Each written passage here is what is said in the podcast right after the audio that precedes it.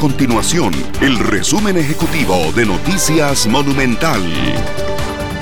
Hola, mi nombre es Fernanda Romero y estas son las informaciones más importantes del día en Noticias Monumental.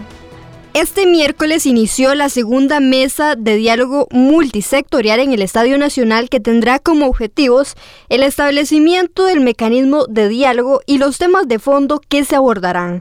El presidente de la República, Carlos Alvarado, pidió a los participantes de la mesa de diálogo que se avance con las discusiones para dar confianza a las personas que aún dudan de este mecanismo.